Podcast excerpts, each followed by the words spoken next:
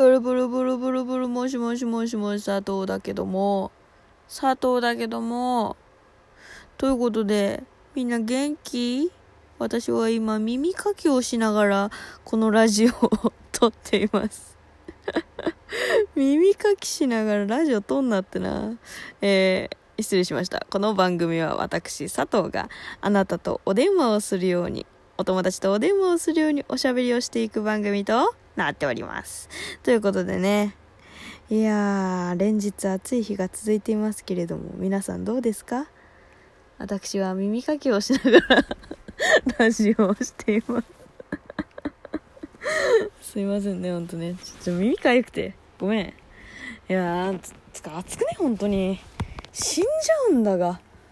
なんかね、あの、私の今の部屋がね、すごくこう、空気の通りが悪くて、悪くしてるのは私なんだけど、そう、扇風機をガンガンにね、回さないと、なかなか空気の通りが悪いというか、うん。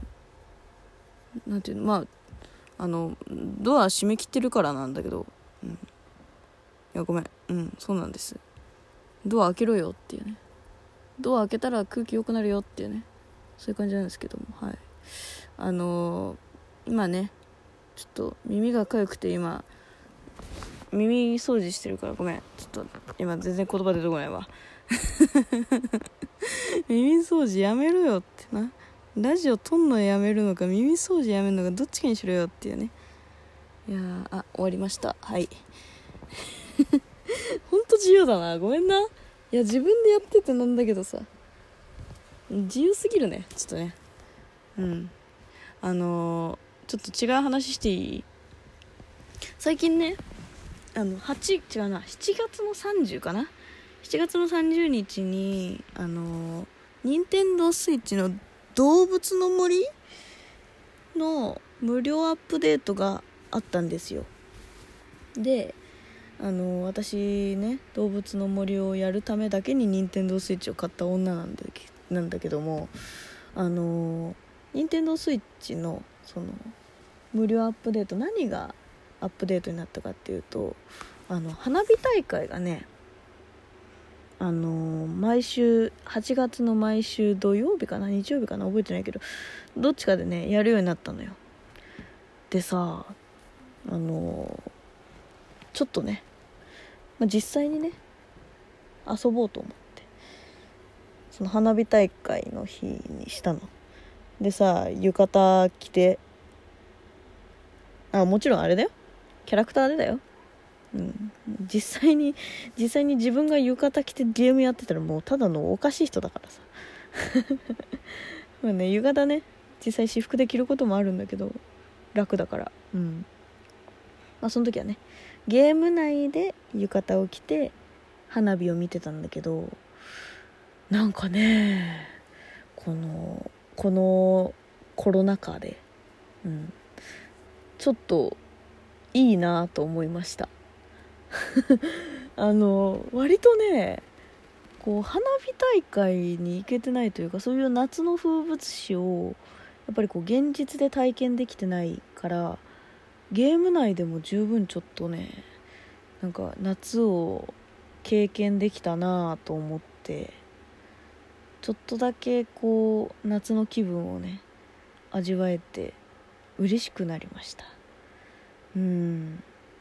なんかであの動物の森やってる人はぜひぜひちょっとね花火大会やってみてください。いやちょっとねあんなにこうあこう花火見てるな自分っていう気分をまさかゲームでしかもそのそんなにリアルじゃないゲームで味わえると思ってなかったんでちょっと嬉しかったっていうね報告でございます。ということでな前回同様友達からね質問が来てるんでその質問に答えていくわ。でれまずね最初の友達からの質問。最近ワクワクしたことは？あでももうそれこそあれよ。さっきのよ。さっきの動物の森の花火大会の話かな。うん。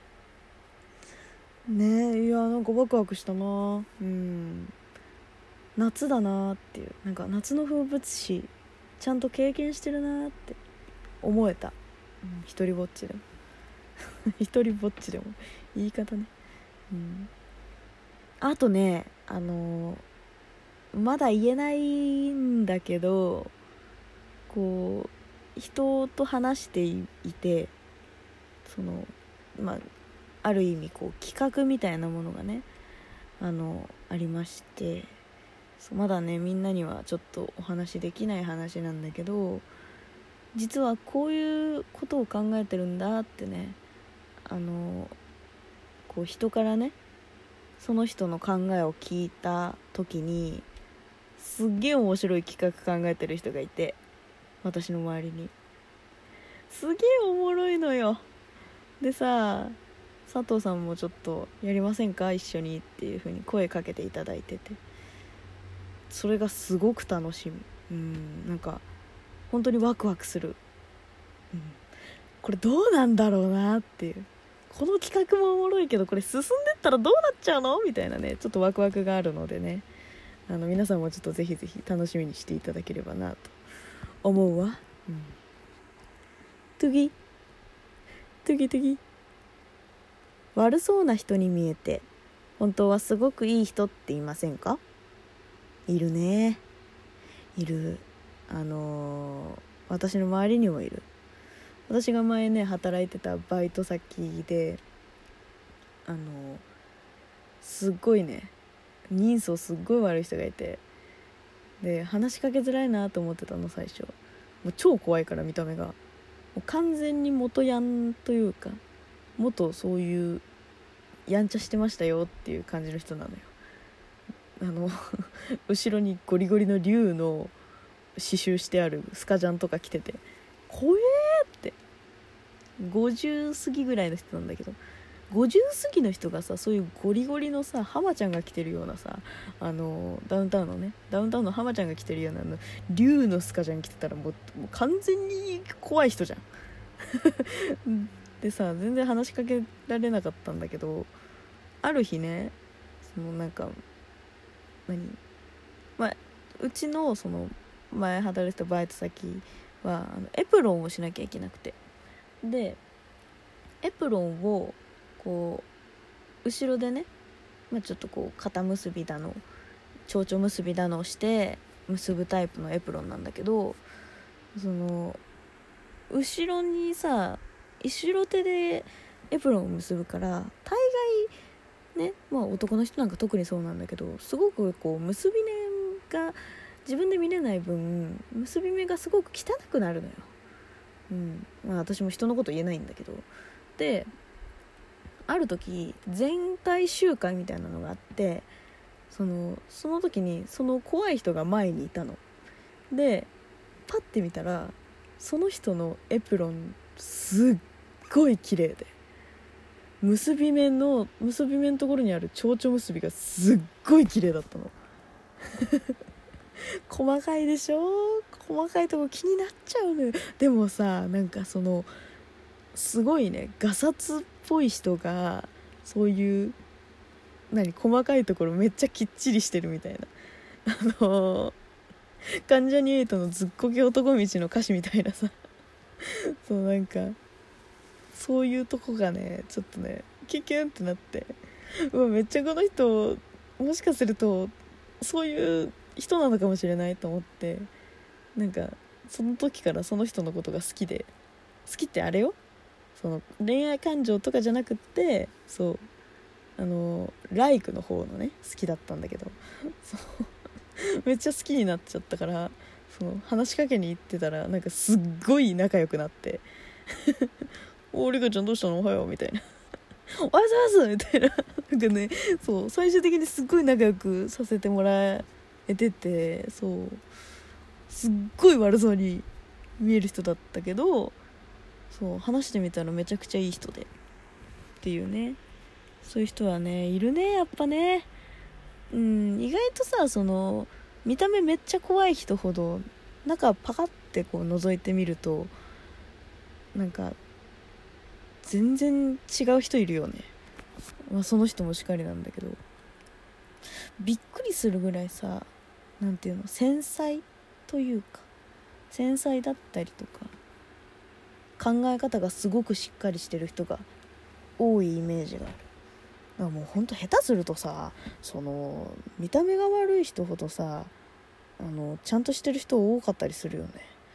なんか私よりも全然自分の考えちゃんと持っててしっかり行動してるなっていう人が意外とうん多いイメージがある、まあねそのうんなんつうんだろうな。偏見とかそういうのもさやっぱりもちろんあってさうんなんていうの？もう本当に極端な例え例えだけどその手の甲から背中にかけてあの総入れ墨とかの人はさもうさもうなんていうの？持たざるを得んじゃん。そういう偏見的なものを。もう持たざるを得ないじゃん、うん、怖いじゃん、うん、だからねそういうのとかはもうもうなんなんつうのしょうがないっていうかさある程度なんていうのきっと向こう側も偏見を持たないでほしいとはあんまり思ってないだろうしっていうのもあると思うからそうそういうのを除いてっていう感じにはなると思うんだけどそう。ね。意外とねやっぱりそのちゃんとしてる人多いんだよね。悪い人の方がね。悪悪い人ってか 悪く見える人の方がね,、うん、ね人は見かけじゃないんだよねほんとね。うん私もそう思うわ。うん。でもさもう暑くてちゃんと答えられてるかな私。大丈夫？こういう感じで大丈夫かしら？心配になってくるわ暑くて。ちょっといい。なんかおすすめのアイスとかあったら教えてくれ。ちょっと暑すぎて頭回んないわ。じゃあまた次回。